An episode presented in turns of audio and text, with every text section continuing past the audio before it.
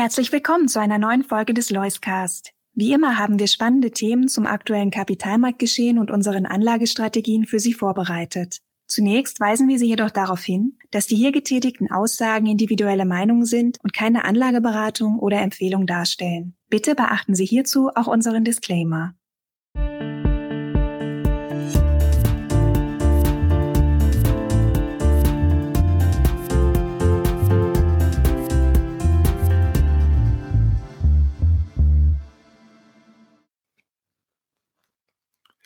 Herzlich willkommen zum heutigen Loiscast im Oktober 2023. Heute haben wir eine besondere Situation. Wir sitzen heute tatsächlich hier in Deutschland zusammen und nicht wie sonst äh, sprechen wir über die Technik über einen großen Teich. Herr Dr. Bruns, herzlich willkommen. Ja, ich bin gerne in Frankfurt. Ich bin ja Wahlfrankfurter gewesen, das wissen Sie ja breit und komme also jeweils gerne wieder zurück in die Main-Metropole. Ja, Sie haben ja ein bisschen was vor. Immer wenn Sie nach Deutschland kommen, ist Ihr Terminplaner vollgepackt. Und äh, es erwartet sie, glaube ich, einiges an Stimmung hier auch in Deutschland. Beim Stichwort Stimmung äh, fällt mir so ein bisschen ein, dass wir Deutsche ja dazu neigen, immer eher ein bisschen das pessimistische Weltbild herauszupacken. Ähm, fangen wir mal vielleicht bei Themen an wie Arbeitskräftemangel, gestiegenes Zinsniveau, verteuert die Refinanzierung. Ähm, was ist mit China los? Fällt äh, China als Wirtschaftspartner aus? Nein, natürlich nicht, aber er schwächelt. Äh, wir haben Ukraine-Krieg, jetzt äh, weitere Kriegsthemen auf der Erde. Ähm, also Themen, die den neuen, normalen Sparer auch immer wieder logischerweise umtreiben. Ähm, wenn man das mal auf den Kapitalmarkt bezieht, kann das Konglomerat aus diesen ganzen Themen natürlich schon auch Verteuerung der Preise wieder heißen. Ähm, vielleicht auch getrieben eben durch den äh, steigenden Ölpreis. Und deswegen meine erste Frage in diese Richtung. Wie sehen Sie im Moment die Situation am Ölpreismarkt? Ja, angespannt. Die Krisen sind ja ernst zu nehmen und sie betreffen dann auch die, die, Energiemärkte und Öl ist das eine, andere Energieformen auch, die hängen da alle ja ein bisschen zusammen, ob nun Kohle, ob nun Erdgas. Ähm, Strompreise haben eine Verbindung dahin. Ja, das muss man ernst nehmen. Äh, grundsätzlich bin ich der Meinung, es wurde zu wenig investiert in die Förderung von Öl in den letzten Jahren, zwar seit 2014. Und das ist eine sehr strukturelle Problematik, was die Angebotsseite angeht. Und auf der äh, anderen Seite muss man ja auch immer wieder äh, sich dran erinnern, wir haben ein Kartell. Und das Kartell wünscht sich gewisse Preise und es kann an der Menge arbeiten und es tut es eben auch. Also da würde ich mal sagen, die äh, Energiepreise, das bleibt angespannt und darin, Herr Breit, liegt ja für uns Deutschen keine gute Nachricht, denn wir haben kein eigenes Öl. Gas haben wir nicht, das darf aber nicht durch äh, Fracking, das hätten wir, aber das darf nicht gefördert werden in Deutschland. Wir kaufen das Fracking-Gas lieber aus den USA, wie er zu lesen war. Also das bringt schon äh, ein Energieproblem, das wir so schnell nicht loswerden. Ja, das sind natürlich genau die Themen, die die deutschen Unternehmen belasten. Europäische Unternehmen schauen da drauf. Ähm, zuvor war es immer das Zinsniveau. Da hatten Sie neulich gesagt, dass wir da ein Stück weit klarer sehen, dass am Zinsumfeld jetzt endlich ein Stück weit das greifbarer wird.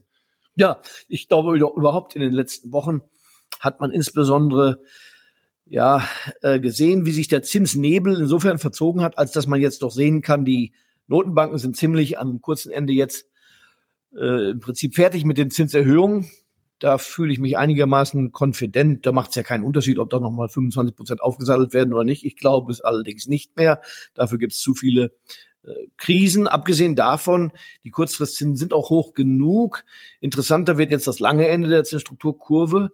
Und da hatten wir kräftige Anstiege. Und das selber hilft auch der Notenbank, dann vorne an der Zinsstruktur nichts mehr tun zu müssen. Denn jetzt geht es eben um die Langfristzinsen.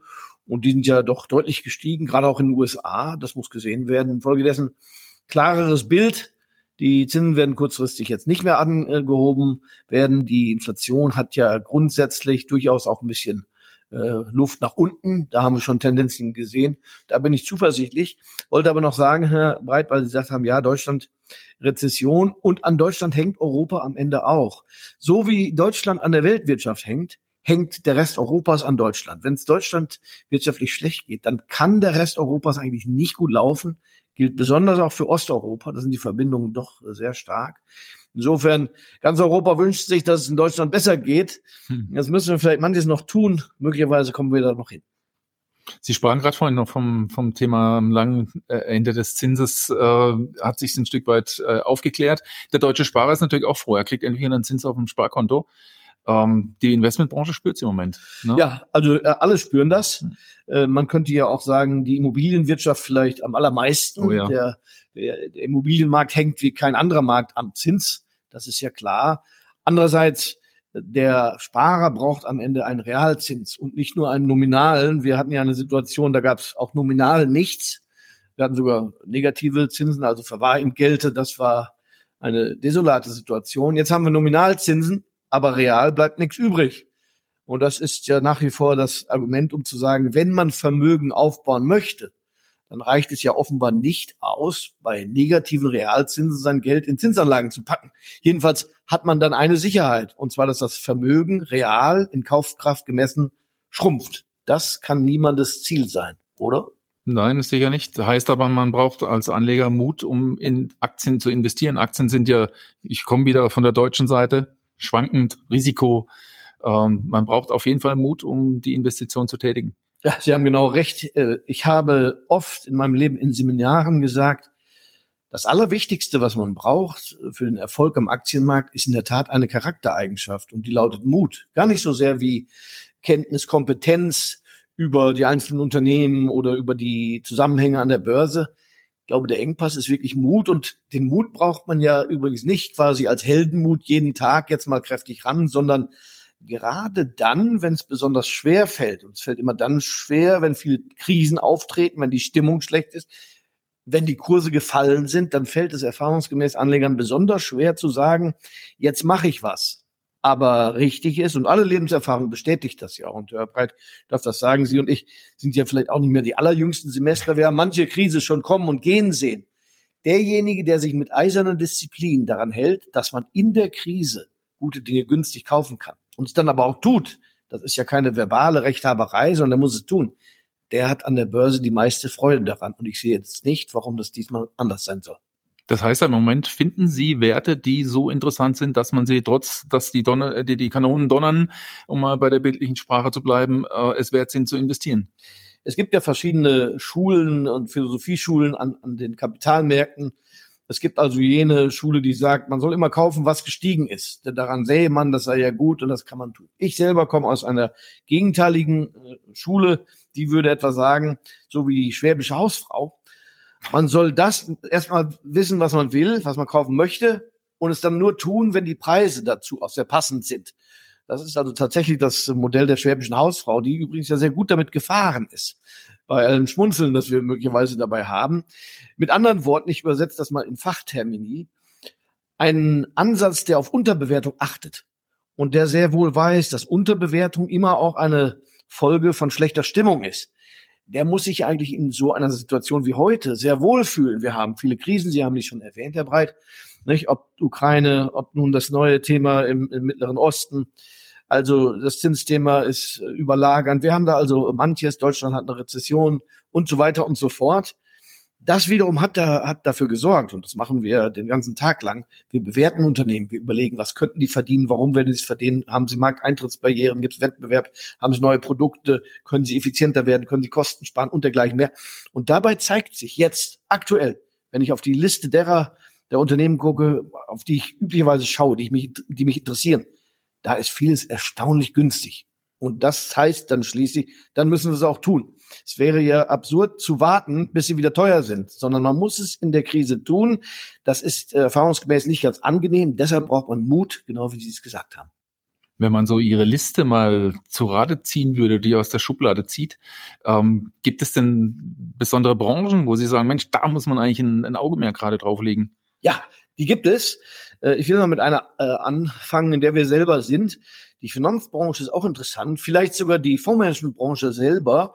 Wir haben ja in Deutschland nicht so viele Titel dort an der Börse, aber Großbritannien äh, bietet sich da möglicherweise schon an. Ich habe da jetzt erstmalig auch etwas aufgenommen in den Leuchtball MH, nämlich eine Ashmore PLC. Das ist ein äh, Bondmanager im Emerging Market Bereich, also Nischenmanager. Man ist erstaunt, wie günstig solche Dinge werden. Auch amerikanische Manager hier eher Aktienhäuser, äh, sehr günstig geworden. Von der Bewertungsseite.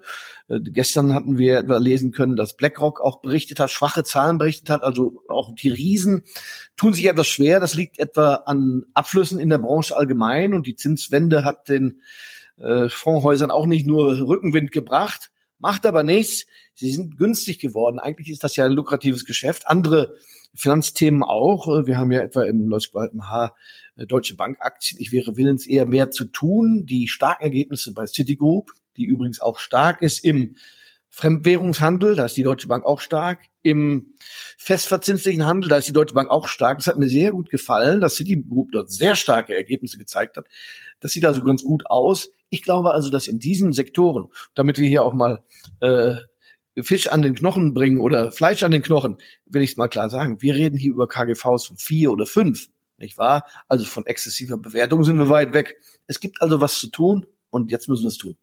Das heißt, es gibt äh, einiges, den Markt zu beobachten, die Werte äh, dann zu selektieren. Auf der anderen Seite brauchen Sie natürlich Liquidität, um überhaupt investieren zu können. Schaffen Sie die, sie durch ähm, Gewinnmitnahmen oder durch Mittelzuflüsse, die in der Zeit ja doch schon eher nicht gerade so üppig fließen. Wie, wie, wie kommen Sie dann an, an Liquidität? Ja, so ist es. Also grundsätzlich ist es ja so, äh, die, wenn die Früchte reif sind, sind sie, müssen sie geerntet werden und dann werden die Dinge auch mal verkauft und dann neu angelegt in Dinge, die keineswegs reif sind, sondern wie wir es ja besprochen haben, die günstig und attraktiv sind. Ich hatte gerade äh, letzte Woche Bertrand, das ist ein deutsches Ingenieurunternehmen aus dem Südwesten, stark, war auch gut gelaufen, da ist ein 40-prozentiger Gewinn drauf äh, habe ich jetzt realisiert. Ich habe einige neue Kandidaten auf meinem Radar schieren. Da habe ich auch schon Limit Orders. Ich arbeite sehr diszipliniert, gerade beim Kauf auch mit Limiten. Ich will mal einen weiteren Namen nennen, Burberry. Wir haben ja vielleicht gesehen, in den letzten Wochen waren die Luxusgüterhersteller schwach. Louis Vuitton insbesondere, das ist ja der Weltmarktführer von der Größe her, oder Kering oder wen man da auch immer haben mag. Die hatten eher magere Zahlen, Begründung China. In China läuft es nicht ganz so überschäumend, wie man das vielleicht gewohnt war in den letzten 10, 20, 30 Jahren. Aber in diesem äh, Gefolge ist der eine oder andere schwächer geworden und die Burberry hatte ohnehin nicht so ganz teilgenommen, hat aber neues Management und äh, ihrerseits neues Konzept, das übrigens darin besteht, aufs Alte zu setzen. Was ich für sehr klug halte, die Burberry ist eben eine sehr traditionelle, konservative Marke mit einem eigenen Markenkern. Aber noch haben wir keine. Ich bin mit Limiten am Markt. Schauen wir mal. Mir wäre es ganz recht, wenn wir ein paar schwache Tage noch bekämen, dann haben wir bald Stücke. Ja, das ist interessant, Ihnen zu folgen. Es ist interessant, an sich den Marktbewegungen zu folgen. Ich bin gespannt, was passiert. Bedanke mich für das heutige kurze Interview und äh, wie gewohnt äh, werden wir in Kürze wieder einen neuen Podcast aufzeichnen und dann wiederum mal schauen, wie die Ideen aufgegangen sind. So ist es. Und jetzt genießen wir Frankfurt. So machen wir das. Danke. Danke.